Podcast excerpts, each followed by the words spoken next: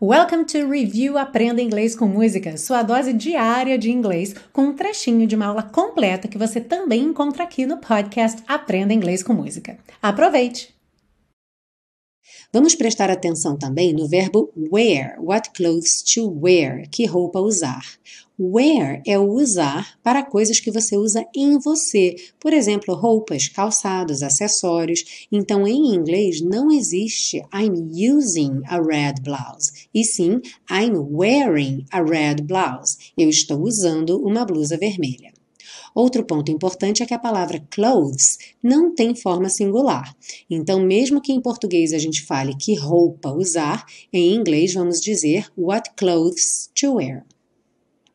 Ah, e se você busca um curso de inglês passo a passo com a minha orientação, conheça o Intensivo de Inglês da Teacher Milena, meu curso de inglês que te oferece 30 dias de garantia incondicional. Saiba mais em www.intensivo.teachermilena.com.